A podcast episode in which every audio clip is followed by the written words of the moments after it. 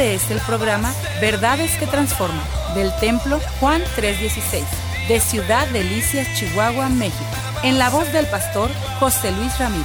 Contáctanos al teléfono 639-477-2525 o al correo electrónico juan316templo gmail.com o visítanos en la avenida 18 y calle 41 Sur, Colonia Lindavista. Verdades que transforman. Comenzamos. Vamos a ir a la escritura, por favor, a Primera de Samuel, capítulo 30, versículo 3 al 6. Dice la escritura: Vino pues David con los suyos a la ciudad, y aquí estaba quemada, y sus mujeres y sus hijos habían sido llevados cautivos. Entonces David y la gente que con él estaba alzaron su voz y lloraron hasta que les faltaron las fuerzas. Dice, para llorar, las dos mujeres de David a Yanomán Jezreelita y Abigail, la que fue mujer de Nabal, el del Carmelo, también fueron llevadas cautivas. Dice, y David se angustió mucho porque el pueblo hablaba de apedrearlo, pues todo el pueblo estaba en amargura de alma, cada uno por sus hijos y por sus hijas. Dice, mas David se fortaleció en Jehová su, su Dios. El pasaje, el pasaje que he leído presenta la reacción del ejército de David ante la adversidad y la manera, oye, que David aborda esta situación o esta crisis. Menciono que ambos estaban en igualdad de condiciones, estaban pasando un momento sumamente crítico, como hoy en día que estamos viviendo, oye, esta situación que prevalece a nivel mundial. Creo que hay diferentes reacciones en las personas, muchos tienen ira, coraje, desesperanza, frustración o temores. La realidad Muchas de las personas están desconcertadas por todo lo que ha estado sucediendo. Pudiéramos decirle que hasta están desgastadas, ¿sí? Si están trabajando, si están laborando, algunos desde su casa. Oye, muchos se están esforzando, están estudiando eh, escuela en casa, otros están eh, ahí en su casa cuidando a sus hijos y haciendo no solamente los quehaceres de la casa, sino también ayudando a sus hijos con las tareas, porque o no pueden ir a asistir a clases. Pero la realidad es que muchos eh, se sienten cansados, se sienten abatidos, algunos están oprimidos y lo que creo que algunos están al borde del colapso o algunos ya están deprimidos. Eso es lo que dicen las estadísticas, eso es lo que arrojan el estado emocional de muchas personas ante esta situación. Yo buscaba la palabra más apropiada en todo esto y creo que la palabra más apropiada en esta situación es desfallecer por un momento por el cual estamos viviendo. El pasaje habla dos palabras que son claves, que durante el transcurso la voy a, estar mencionando y hablando acerca de ellas. La primera es la palabra desfallecer, la segunda es la palabra fortalecer.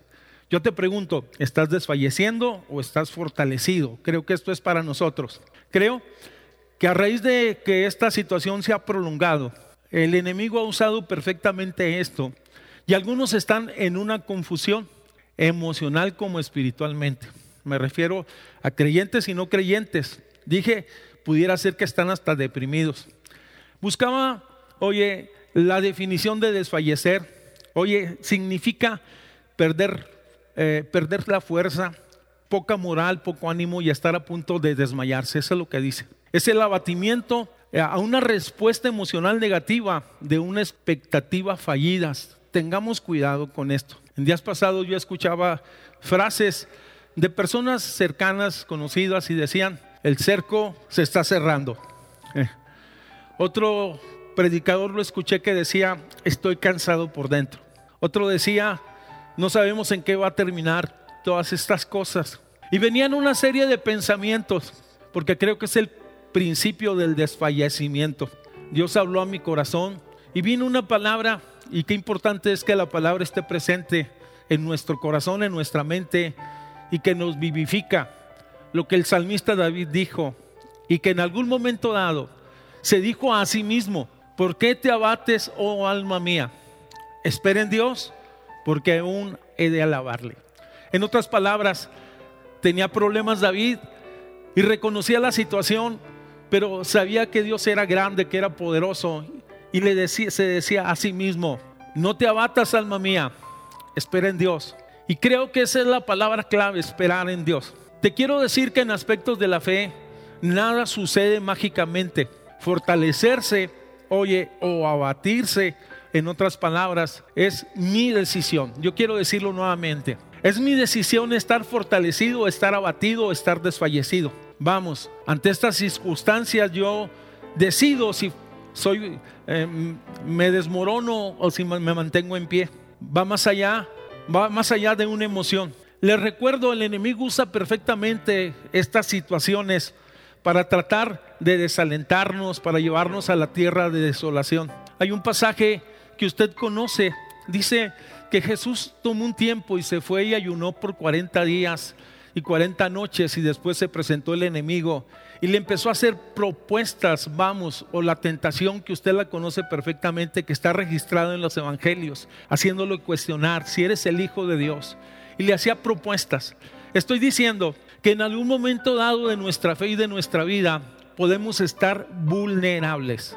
Y qué importante es cuidar nuestro corazón sobre todas las cosas. Si usted me pregunta si ha sentido desfallecer, yo le diría, sí, en algunos momentos dados hemos sentido que las fuerzas se nos acaban, vamos, nos hemos sentido que estamos luchando contra marea, pero qué maravilloso es poder contar con el Señor.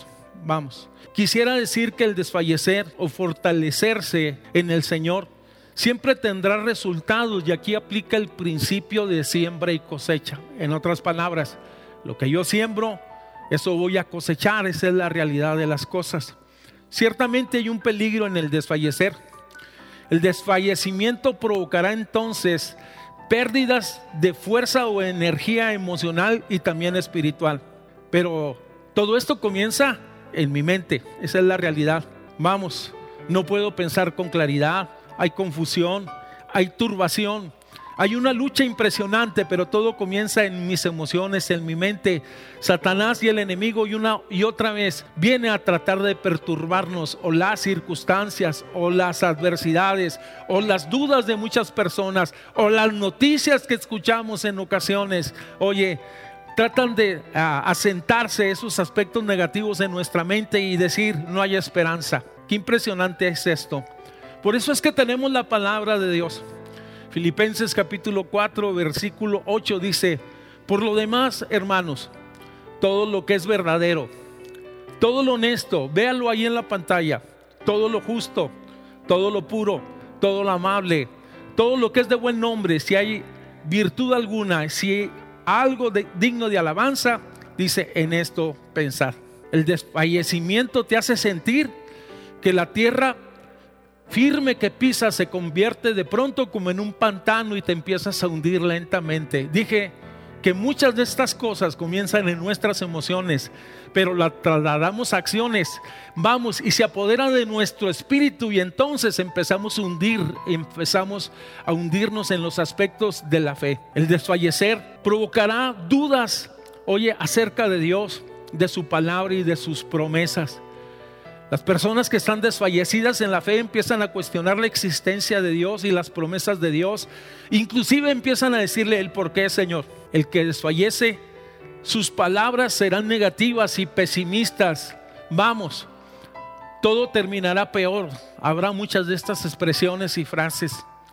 El que desfallece, y pon atención a lo que digo, porque creo que esta palabra nos, quiere eh, ministrar y ayudar en el momento que estamos viviendo. El que desfallece abandona sus sueños, abandona sus anhelos. Oye, el que desfallece aborta sus ideales. Esto es impresionante. Oye, pero el que desfallece termina también abandonando la fe. Qué impresionante es esto. Vamos, no todo en la vida eh, será color de rosa. Como creyentes y como personas enfrentaremos situaciones difíciles, pero contamos con el Señor. Vamos. El que desfallece no tiene claridad en sus emociones y se vuelve una persona indecisa, insegura y expresa de todos sus temores. Y esto no solamente tiene que ver en los aspectos de la fe, sino también en la vida. Te lo repito, la persona que está desfalleciendo oye, en su empresa, en su casa, en su familia, se vuelve una persona insegura, expresa de sus temores. Vamos. El desfallecer provoca una gran incertidumbre ante las circunstancias de la vida. Y por lo tanto hace que tú caigas en el pozo de la desesperación, de la desesperanza y aún en la depresión. Y algunos ya no tienen el deseo de vivir. Amigo que me estás viendo, a lo mejor estás bajo mucha presión y no solamente por la cuarentena o por la enfermedad, sino por las economías, por las situaciones familiares, por las cosas que no, se dieron como tú quisieras en tu casa, en tu familia, por problemas, por problemas de ese tipo que en ocasiones cómo nos afectan y cómo nos oprimen y cómo nos causan dolor en el interior. No desfallezcas, no pierdas tu fe. Sigamos confiando y esperando de parte de Dios su gracia y su salvación. Vamos. Cuando desfallezco solo hay dos caminos y yo quiero ser muy claro. Cuando ya me rindo y dejo de luchar, solo hay dos caminos. Vamos, el camino de la depresión o el camino de la salvación. Buscar a Dios. Vamos. Ante estas situaciones, la respuesta es ser fortalecidos por Dios. Hay un pasaje que ilustra lo que he estado tratando de comunicar en estos minutos. Muestra los efectos de la desolación que viene por las crisis. Vamos. Y también habla de cómo podemos enfrentar esas crisis y ser fortalecidos de parte de Dios. Este pasaje se encuentra en la porción que acabamos de leer, primera de Samuel capítulo 30, y narra todo el contexto y después tú lo vas a leer detenidamente. Es importante para poder entender esto. Es la historia de David. Creo que es el momento más oscuro de la vida de un hombre tan ilustre Oye, de un hombre que era considerado valiente, un hombre que era considerado visionario, un hombre que era considerado un adorador y alguien que Dios te, que tenía una unción de parte de Dios impresionante. Es uno de los momentos más difíciles, vamos, porque después de haber matado a Goliat, creo que conoces la historia. Dice que fue promovido a ser capitán del ejército del rey Saúl, que es el del reino de Israel. Y Dios estaba con David y le empezó a dar victoria tras victoria. Y de pronto David se volvió muy popular. Y se volvió como un ícono que hasta el día de hoy, por cierto, lo sigue siendo. Oye, en Israel David es un personaje respetado. Y empezaron entonces la gente a exteriorizar sus pensamientos y sentimientos y hasta hubo una especie de corillos o coros o cantos y decían, Saúl mató a sus miles y David a sus diez miles. Y cuando lo oyó Saúl esto, dice que se enceló. Y tomó una decisión, decisión equivocada, porque David no era su enemigo. David era alguien que servía al reino y que servía al rey. Pero en ocasiones los celos son malos consejeros. Es un fruto de la carne ¿Cómo debemos de cuidar nuestros sentimientos? Porque cuando no resolvemos nuestros sentimientos, entonces, oye, no, y damos rienda suelta a nuestras emociones, entonces terminaremos en situaciones muy difíciles.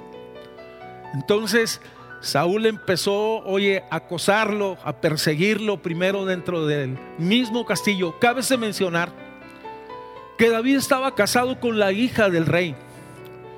Y eso es lo que me impresiona más empezó a perseguir a alguien que era parte de su propia familia. De tal manera que David, después de ser acosado y hostigado una y otra vez, toma la decisión de salir, salir huyendo al desierto. Y Saúl no se detuvo ante esta situación, sino que envió a su ejército a buscarlo, enfocó sus fuerzas en esa locura, destruir a David. La realidad que Dios lo guardó una y otra vez. Pero David en el desierto se sintió inseguro y empezó a tomar decisiones, y quiero decir que son decisiones equivocadas. Decidió irse más allá. Decidió irse a la tierra de los filisteos. Vamos. Y se llegó a aquel lugar y en ese lugar se refugió. En otras palabras, fue al campo enemigo. Allí había un rey llamado Aquis, Aquis, que lo recibió, sabía quién era David, le dio un lugar para que se asentara en aquel lugar, hizo cierta alianza o cierta amistad, se creó un vínculo entre ellos y la realidad de las cosas, David decidió oye, asociarse con este rey, un príncipe filisteo. Menciono esto porque tal vez algunos no sepan de qué se trata, pero los filisteos habían sido enemigos por años del pueblo de Israel, piedra de tropiezo en la fe de los, de los judíos. Y de pronto vemos a David, oye, prestando sus servicios como guerrero para este rey filisteo. En otras palabras, una especie de mercenario, era protegido por el rey y el rey era fortalecido y en otras palabras, estaba David peleando batallas ajenas. Qué impresionante es cuando nosotros nos desenfocamos en la fe y comenzamos a hacer locuras, comenzamos a hacer las cosas que no son las apropiadas. Creo, esto es lo impresionante, que David ocupado en esta tarea, regresó a su casa y encontró que su campamento había sido despojado por los amalecitas. Se habían llevado sus riquezas, se habían llevado sus bienes, sus animales, pero también se habían llevado a, sus, sus mujeres, a sus hijos. Solo había cenizas en aquel lugar. La reacción de los hombres que acompañaban a David, que habían sido leales y fieles a David, dice que empezaron a llorar. Empezaron entonces a llenarse de ira y de frustración y a sentirse amargados y empezaron a culpar a David por todo lo que había acontecido en ese momento. David, tú eres el culpable. Y estaban ellos ya pensando en que aún hasta apedrearlo a David. Destaco aquí hay varias cosas. Oye, ¿Por qué esto terminó de esta manera? En una crisis y en un desfallecimiento moral y espiritual del ejército de David. Creo que el primer error de parte de David fue refugiarse en el lugar equivocado, en la tierra de los enemigos. Fíjate que David, él escribió en algún momento, en uno de sus salmos, él escribió, veo al Señor delante de mí, en otras palabras, había dependido siempre de Dios y ahora se estaba refugiando en el desierto, en las cuevas y hasta en la tierra de los enemigos. Segundo error, se asoció con las personas equivocadas, hizo malas elecciones. Vamos, confió en el poder humano. Tercer error, buscó respuestas fuera de Dios, en otras palabras. Y lo vemos que eso terminó en frustración. Creo que en algunos momentos algunos de nosotros hemos actuado impulsivamente y hemos tomado decisiones que nos han llevado a tierra de desolación, a derrotas parciales en la vida y que hoy estamos cosechando, oye, frutos que no nos agradan. Era el momento más crítico de la vida de David. Sus propios eh, soldados hablaban de apedrearlo. David tenía varias opciones. David podría enfrentar a sus propios soldados, que la verdad tendrían muy pocas esperanzas de salir bien. Segundo, David podría intentar huir para salvarse de, la, de las amenazas de ellos, pero no se solucionaría nada, perdería todo y quedaría, oye, su familia, su mujer, en otras palabras, en campo enemigo. La tercera opción que tenía David era deprimirse y dejarse abatir como todos los demás. Pregunto, ¿cuáles son las soluciones que nosotros estamos tomando en los momentos críticos y de presión en nuestra vida? Nos abandonamos, luchamos, oye, no sé, nos rendimos, pero la cuarta opción que tenía David es volverse a Dios y pedirle que le ayudara y lo sacara adelante. Creo que David reaccionó acertadamente. Dice el texto que leímos, y David se fortaleció en Dios. Qué impresionante es esto. Se volvió a él con todo su corazón. Se humilló ante él y reconoció que había errado en el camino. Es tiempo de reconocer nuestros errores y es tiempo de volvernos a Dios. Y es tiempo de buscar la roca de nuestra salvación. Y es, es tiempo de confiar plenamente en Él. Y te quiero decir que donde sucede todo esto es precisamente en ese lugar llamado Ciclac. En otras palabras, en el lugar de las cenizas, en el lugar de las derrotas. David se fortaleció a Dios en el lugar donde había sido vencido, donde había sido avergonzado. Levantó sus ojos a los cielos y le dijo, Dios, te necesito en mi vida. Precisamente en ese lugar, ese lugar donde había experimentado las mayores pérdidas de su vida. David había experimentado la pérdida del propósito para lo cual él había sido escogido por Dios? Pregunto, por las presiones, por las circunstancias que estamos viviendo actualmente o por los problemas muy personales que tienen. Te mantienes firme en el propósito y en tu visión y en tu llamado para con Dios. David, la segunda pérdida que experimentó es, perdió a su familia. Sus malas decisiones y ahora su esposa y sus hijos estaban en peligro. Tercero, perdió sus riquezas o todo lo que poseía, animales, lo que pudiera haber tenido. Se lo había llevado el enemigo, lo había despojado. Pero lo más impresionante, perdió la credibilidad de sus soldados. y aún más, perdió su seguridad. Hay momentos en la vida que estás ahí y no sabes qué hacer ni qué reaccionar. Es en medio de esa situación, en medio de esa desolación. Oye, que David decide fortalecerse en Dios. Esa es la frase y pon, me voy a fortalecer en Dios en estos tiempos. Me voy a fortalecer en Dios y en su palabra. No todo estaba perdido para David. Ciertamente había perdido una batalla, pero no la guerra. La guerra se compone de muchas batallas. Tal vez tú también estás en una situación parecida a esta, perdiste algo, pero no has perdido la guerra, porque por medio de Él somos más que vencedores y saldremos adelante. Hay dos países que llaman mucho mi atención en la historia universal. Precisamente es Japón y Alemania que participaron en, la, en las guerras mundiales, que fueron desoladas, que fueron abatidas, que fueron demolidas, que quedaron devastadas, pero no se quedaron ahí. Pasaron los años y ellos lucharon, se fortalecieron y actualmente tanto Japón como Alemania son potencias mundiales. El apóstol Pablo escribió en 2 de Corintios capítulo 4 versículo 8 que estamos atribulados en todo pero no angustiados, en apuros pero no desesperados, perseguidos pero no desamparados, derribados pero aún no destruidos esta es la actitud de un hombre que está enfrentando una batalla. Y yo quiero recalcar algunas cosas. Dijo, sí estoy atribulado, pero no estoy angustiado. Sí tengo problemas, pero mi confianza está en Dios. No tengo para solucionar los problemas económicos, pero Él es mi proveedor. Sí estoy angustiado por la situación de mi familia, pero Él es mi paz. Pablo dijo, estoy atribulado, pero no angustiado. Estoy en apuros, pero no desesperado. Si estoy perseguido, pero no desamparado. En otras palabras, no estoy solo. Pablo dijo, puedo estar derribado, pero no estoy destruido. Me pongo en pie. No sé en qué momento dijo esta expresión Pablo, si cuando tenía la máxima presión sobre su ministerio, pero supo levantarse por encima de las cenizas de la adversidad. Solo Dios podría cambiar, oye, la situación tan adversa que enfrentaba David, o solo Dios puede cambiar la situación tan difícil que tú estás enfrentando. Dije que todo comenzó. La restauración y la solución a sus crisis y a ese momento que vivía es buscar a Dios. Se fortaleció en el Señor.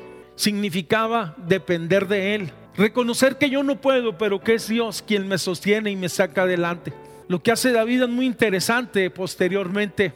Dice que buscó al sacerdote y por cierto que uno de los sacerdotes había andado con él durante el desierto, había estado a la mano, pero no había consultado ni consensado con él. ¿Qué piensas? En otras palabras, buscó al sacerdote. Oye, un hombre escogido para ayudar al pueblo. ¿Te recuerdas que días atrás él se había asociado con Aquís? Y aquí representaba el poder humano y hoy estaba buscando a la gente de Dios que tenía la respuesta de Dios. Oye, y dice entonces que David le dice que traiga el efod, un recurso divino que había Dios dado a su pueblo para buscar respuestas en los momentos críticos de su vida o buscar dirección en la vida. Hoy nosotros contamos con una palabra que es viva y es eficaz, que esta me direcciona, me alienta en todo momento, me refiero a su palabra. Su palabra es poderosa. Es la palabra de Dios. Creo que puedo acercarme a Dios y puedo ser edificado, consolado, bendecido a través de su palabra. El recurso que tenía en ese momento David, claro que no tenía un rollo de la ley, pero tenía el lefot y al sacerdote y entonces decidió consultar a Dios a través del sacerdote y encontró respuestas en Dios. Vamos, encontró qué hacer, cómo conducirse. Consultó entonces a Dios se alineó al pensamiento de Dios y Dios le dio luz verde adelante. Y le dio una promesa y le dice, te daré, te daré victoria. Recuperarás los que has perdido. Ve y busca lo que te ha sido arrebatado. En otras palabras, David ahora sí tenía una palabra de Dios que lo direccionaba y es entonces que David se levanta en fe, fortalecido de parte de Dios y decide ir a buscar y a rescatar su casa y sus bienes. Por cierto, ya estoy hablando de fortalecimiento espiritual. El fortalecimiento espiritual demanda, primero que nada, un reconocimiento claro de Dios. No una idea vaga, no algo abstracto, sino algo real, vivo. Él fortalece, Él levanta, Él sustenta, Él cuida. El tropiezo de Israel y de muchos de nosotros radica que en ocasiones hemos quitado nuestra vista de Dios y nos hemos centrado en nuestros propios recursos o en nuestra propia sabiduría. David tuvo tal vez pocos recursos de carácter espiritual, pero esos fueron suficientes para salir adelante. Hoy nosotros, Dios ha provisto sobre todas las cosas muchos recursos para ser fortalecidos en la fe. Recursos, desde luego, que son de carácter espirituales. Lo mencioné hace un momento. Contamos con su palabra. Oye, contamos con el libro de Dios. En los momentos críticos me direcciona. Es una palabra viva y eficaz porque su palabra es más cortante que toda espada de dos filos y penetra hasta partir el alma y el espíritu y las coyunturas y los tuétanos y discierne los pensamientos y las intenciones del corazón. Contamos con su palabra. Cuando estamos abatidos, Dios nos fortalece con su palabra. Cuando estamos indecisos, Él nos confirma, Él nos habla, Él nos posiciona, vamos, Él nos alienta. Creo que esta experiencia la hemos tenido muchos en algún momento dado. Una prédica como esta, un texto de la escritura, un pensamiento que aparece por allí en las redes sociales o que me llega un mensaje y yo soy fortalecido. Somos fortalecidos. Oye, de parte de Dios por medio de su palabra. Segundo, somos fortalecidos por medio de su presencia, su Espíritu Santo. Jesús dijo que no nos dejaría huérfanos, que enviaría al consolador que estaría con nosotros todos los días. Voy a repetirlo, todos los días. Repítelo ahí, todos los días, todos los días, en los días buenos, en los días malos, en los días de abundancia, en los días de adversidad, el Espíritu de Dios está con nosotros todos los días. Él nos fortalece, Él nos guía, Él nos dirige, Él nos sustenta, Él nos ayuda a unas de nuestras debilidades. Dije, oye, que es el poder de Dios obrando en mi corazón, en mi vida, y que la realidad de las cosas dice que yo soy templo de su Espíritu, que Él habita en mí, que soy de Él, sea su nombre glorificado. Tercera verdad, Dios nos fortalece a través, mis amados hermanos, de la iglesia del Señor. Es un medio que usa a través de la confraternidad, de la comunión que tenemos unos con otros. Oye, del apoyo que podemos recibir de otros. Y qué importante es de tiempo en tiempo, ¿por qué no tomar ocasiones para llamarle a alguien? Orar a Dios, dime Señor a quien le hablo, darle una palabra de aliento, darle un mensaje, hacer una oración. Creo que estamos, somos parte de la iglesia de Dios y tenemos que entender que nos necesitamos unos a otros. La realidad, yo he visto en estos tiempos que otro de los medios que Dios está usando para fortalecer nuestra vida espiritual, oye, es nuestra familia, donde somos alentados, somos animados, vamos, donde nos levantan las manos, donde nos aconsejan, donde nos protegen, donde nos cuidan. Qué maravilloso es. Creo que muchos no habían apreciado la grandeza y la gran bendición que hay en la familia y creo que en estos tiempos, oye, hemos entendido la gran bendición que representa mi casa, mis hijos, mi familia. Por cierto, quiero hablarle a usted que tiene problemas con sus familias, que hace, está enojado por desde la otra Navidad, desde el último cumpleaños, que está lleno de ofuscación y ya está hasta amargándose. ¿Por qué no busca la conciliación? ¿Por qué no extiende el perdón? ¿Y por qué no restaura esas relaciones que son tan buenas. Estoy hablando entonces de los medios, desde luego, que Dios usa. Dije que usa su Espíritu Santo para fortalecernos, su palabra para sustentarnos, su iglesia para edificarnos, la familia para cuidarnos. El combo está completo. Sea su nombre glorificado. Resultados de fortalecerme en Dios. La fortaleza de Dios nos posiciona nuevamente en la fe y de pronto la palabra tiene sentido Cuando estabas desfallecido había confusión. Oye, había ahí muchas dudas en cuanto a la fe. La palabra no tenía sentido, las promesas ni los cantos cristianos.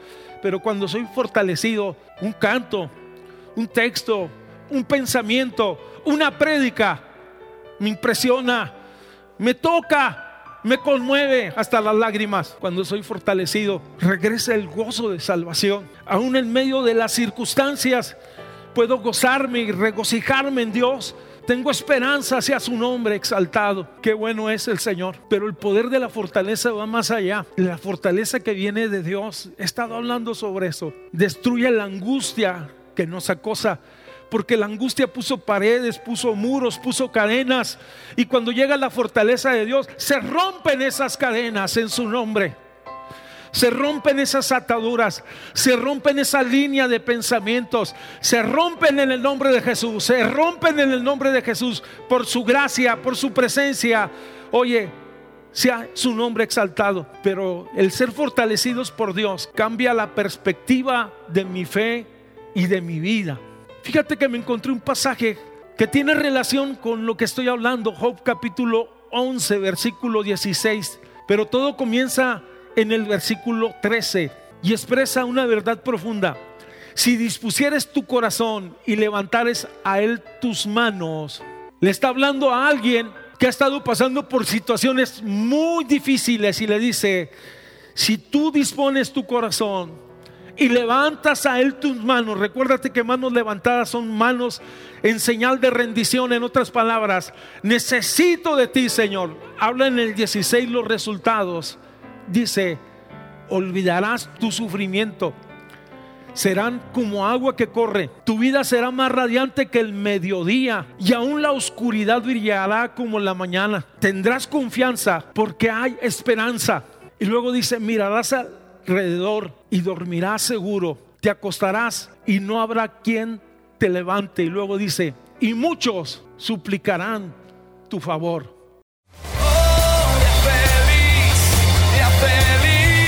Este fue el programa Verdades que Transforman del Templo Juan 316 de Ciudad Delicias, Chihuahua, México. En la voz del pastor José Luis Ramírez. Contáctanos al teléfono 639-477-2525 o al correo electrónico juan316 templo arroba gmail.com o visítanos en la avenida 18 y calle 41 Sur, Colonia Lindavista. Verdades que Transforman.